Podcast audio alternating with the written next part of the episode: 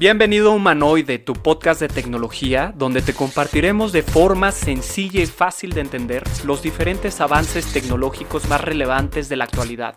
Te saluda Sebastián Gómez Gil, yo soy un entusiasta del uso de la tecnología para el desarrollo del potencial humano. Creo que conocer aspectos básicos nos ayudarán a seguir creciendo en lo personal, laboral y por supuesto tomar buenas decisiones para nuestro futuro. Así que te invito a que nos acompañes para descubrir este mundo tan apasionante de la tecnología.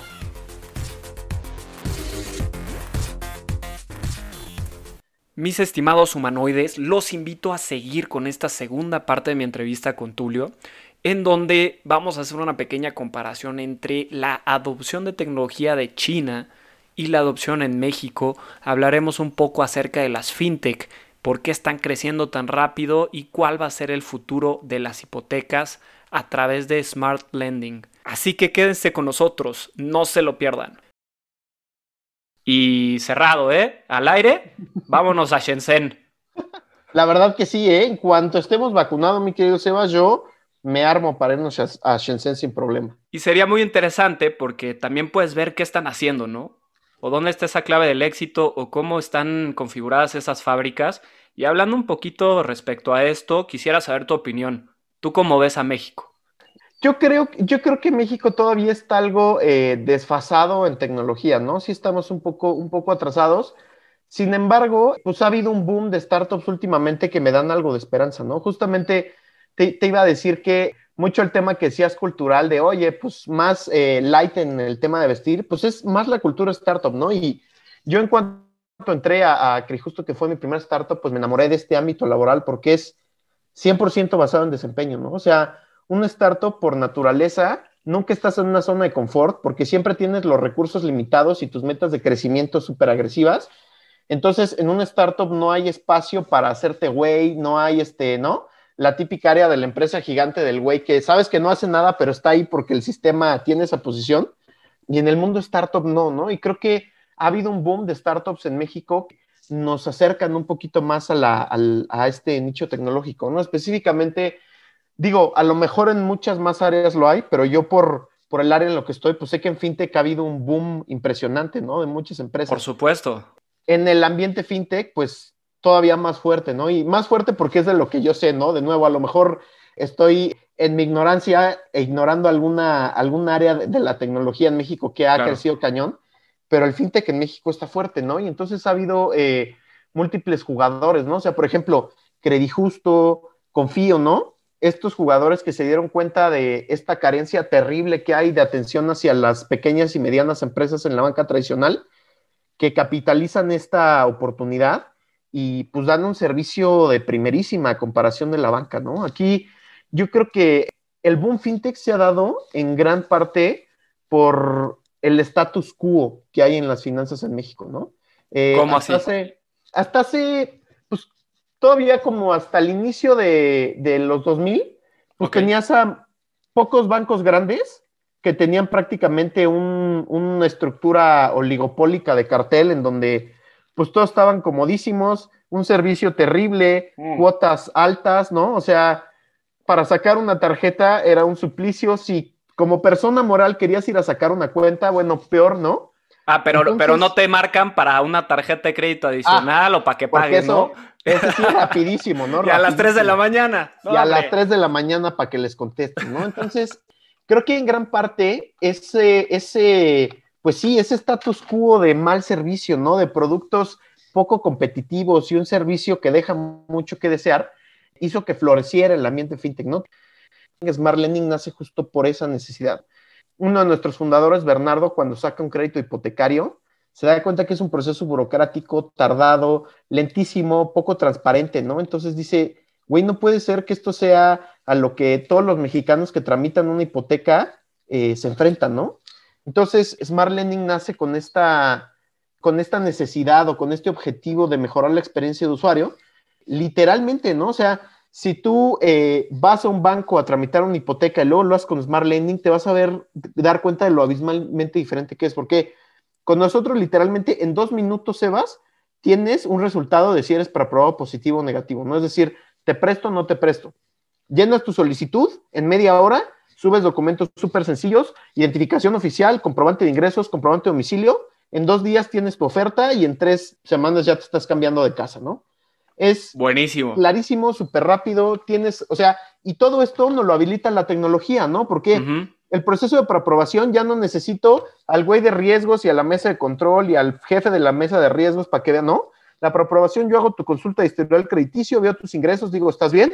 La solicitud, de volada reviso documentos, pum, pum, pum, pum, y ya, ¿no? O sea, lo que es más antiguo, por así decirlo, menos innovador hasta este momento es el proceso de formalización, que tiene que ver con las notarías, con el registro público de la propiedad, pero es porque en sí no ha habido un cambio tecnológico en estos organismos, ¿no? Pero en cuanto lo haya, te apuesto a que igual va a ser eh, tecnológico y rapidísimo, ¿no? Mucho más eh, rápido. Incluso me imagino, Tulio, que a través de la red de bloques, ¿no? Un blockchain o algo por el estilo, bueno, se puede empezar como a explorar.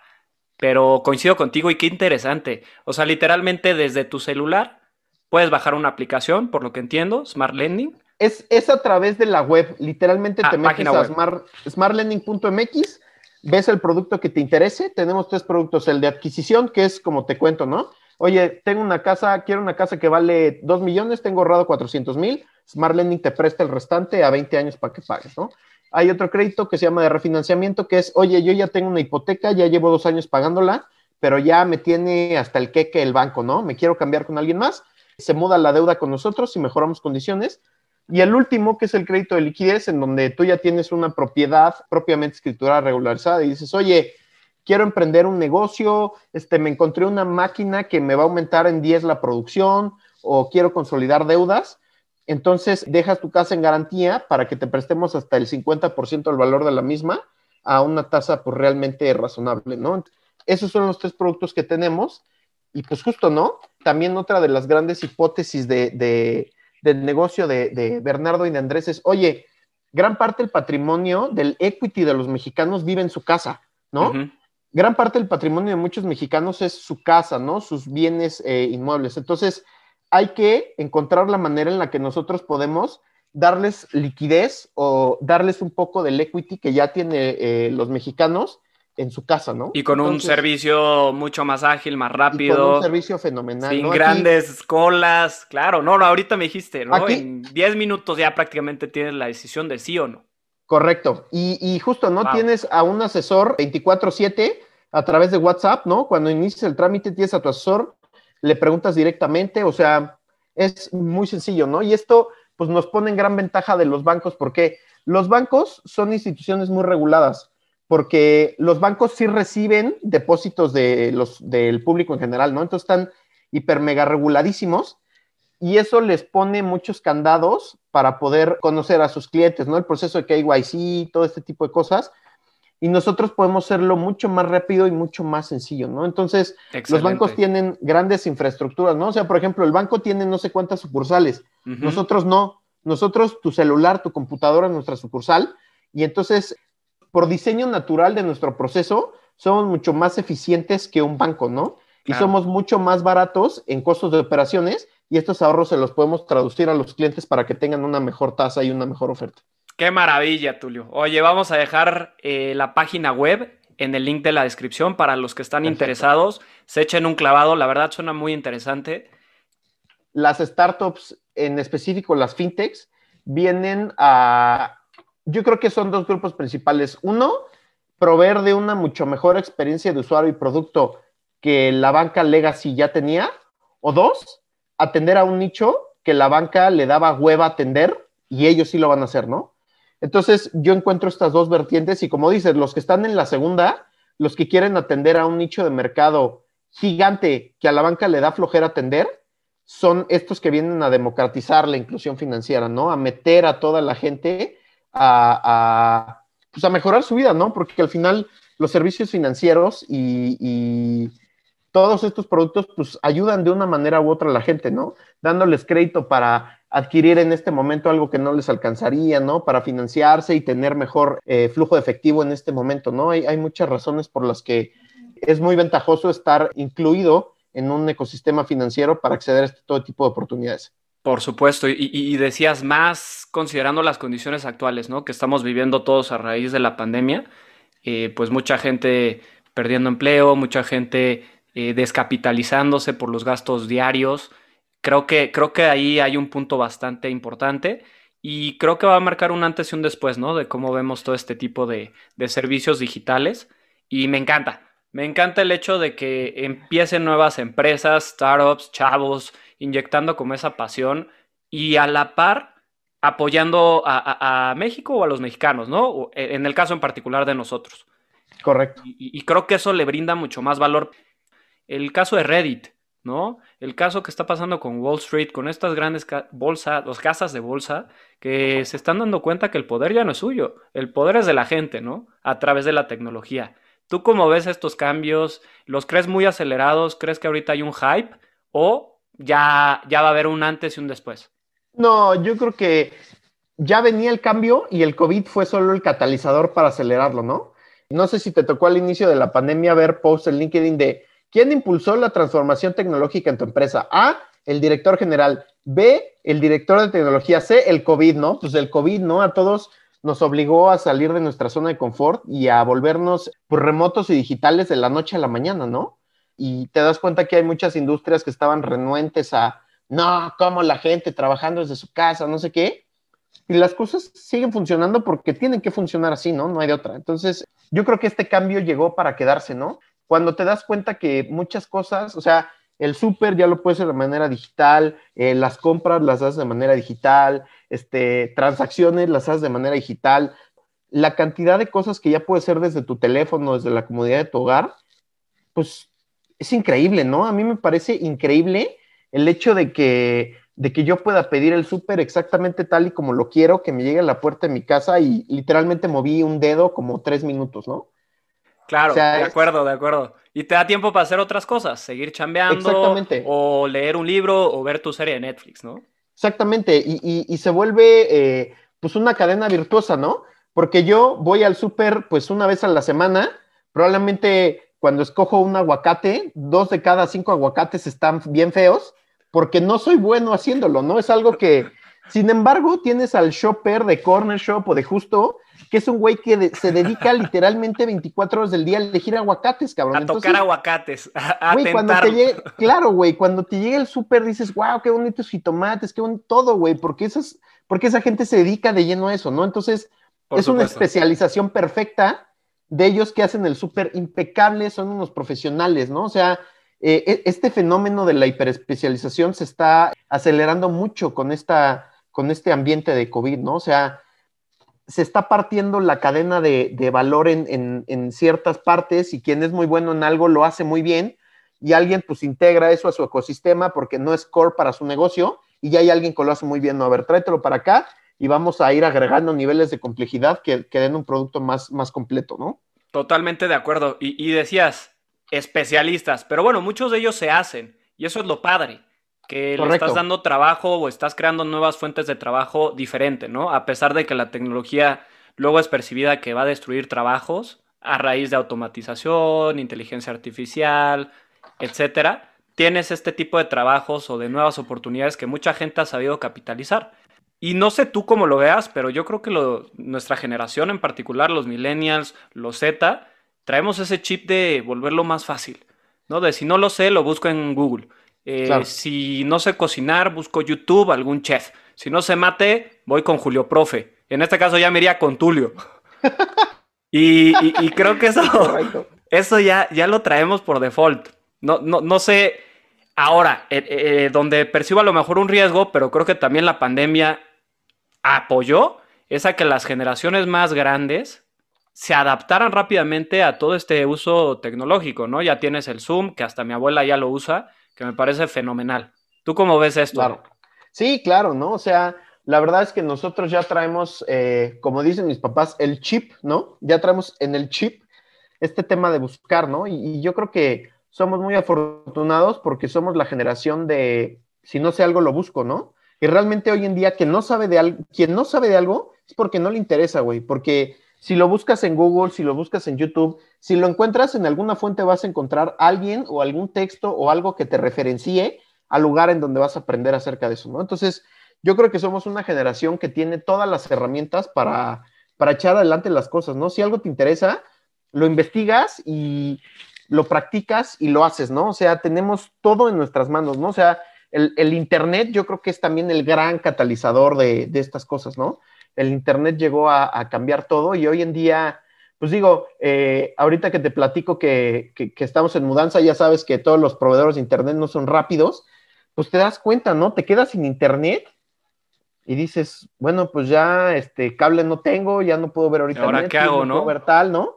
Ya ni el trabajo, ¿no? Entonces. Del celular y con datos, ¿no? correcto. Te das cuenta que el Internet, pues ya subió en nuestra jerarquía de cosas útiles, ¿no? O, de, o de necesidades básicas, ¿no? Yo creo que Por supuesto. El, Internet ha apoyado mucho este movimiento y en la digitalización el, el, el COVID, ¿no?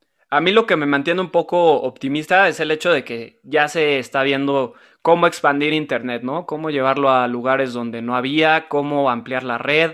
Digo, hay, hay, mucha polémica con la famosa red 5G de los chinos que, nos van a controlar y digo, yo no, yo no creo. Claro. Pero, en fin, yo creo que vienen cambios fuertes. Igual tienes a un Elon Musk buscando democratizar el, acceso a Internet, de que se vuelva una necesidad básica, de que la gente ya pueda, pues, consultar cualquier cosa sin importar dónde te encuentres, ¿no? Claro. Y también considero que los, las empresas van a empezar a ver eso, ¿no? Pueden contratar personal de su mismo país, van a contratar extranjeros sin necesidad de estar en la misma localidad, ¿no? Eso se me hace súper interesante. Oye, y, entrando un poquito ahorita que nos metimos de lleno a la materia de tecnología, ¿cuáles serían tus perspectivas? Ya hablamos de automatización, Ahorita pues nos metimos un poco al tema de la economía abierta a través de plataformas este, digitales. Hablamos también ahorita pues del tema del Internet. ¿Qué opinas de qué sigue? ¿Dónde ves tú a pues la tecnología en un par de años? Híjole, es, es muy complicado porque las cosas cambian muy rápido, ¿no? Yo creo que eh, la clave hoy en día es el celular, ¿no? Yo siento que el celular se va a volver el dispositivo que reine a todos los demás, porque todo va a tener que ser a través de ahí, ¿no? Ya todos traemos en su celular, todos traemos un dispositivo que tiene conexión a Internet siempre, entonces mi gran pronóstico es que todo va a empezar a migrar hacia, hacia el celular, literalmente trámites, compras, cualquier tipo de cosa que tú puedas hacer, lo vas a poder hacer eh, a través del celular y quien no se adapte a ese, a ese cambio, pues va a estar condenado al olvido, ¿no? Realmente las computadoras se han vuelto, pues, un instrumento 100% laboral, ¿no? Laboral o de gaming, ¿no? Esas grandes máquinas que vemos. Padrísimas, por cierto. laboral o de gaming, pero sí, la verdad es que la mayoría de la gente, pues, ya hace lo, más que puede a través del celular, ¿no? Te quería preguntar, un poquito ya para, para ir cerrando. ¿Qué recomendaciones nos tienes? ¿Qué libros han marcado tu vida? ¿Qué fuentes de información nos puedes compartir para seguirnos nutriendo, actualizando en, materia de tecnología? ¿Qué nos podrías compartir a todos los que te escuchamos?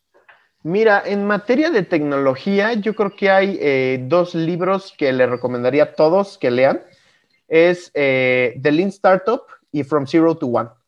¿No? Esos son dos libros en donde te presentan cómo deberían de funcionar eh, las startups, que por definición son estas empresas que tienen que crecer muy rápido, iterando su producto, obteniendo feedback del usuario muy claro para hacer product market fit eh, lo antes posible y de ahí enfocarte en, acelerar tu crecimiento.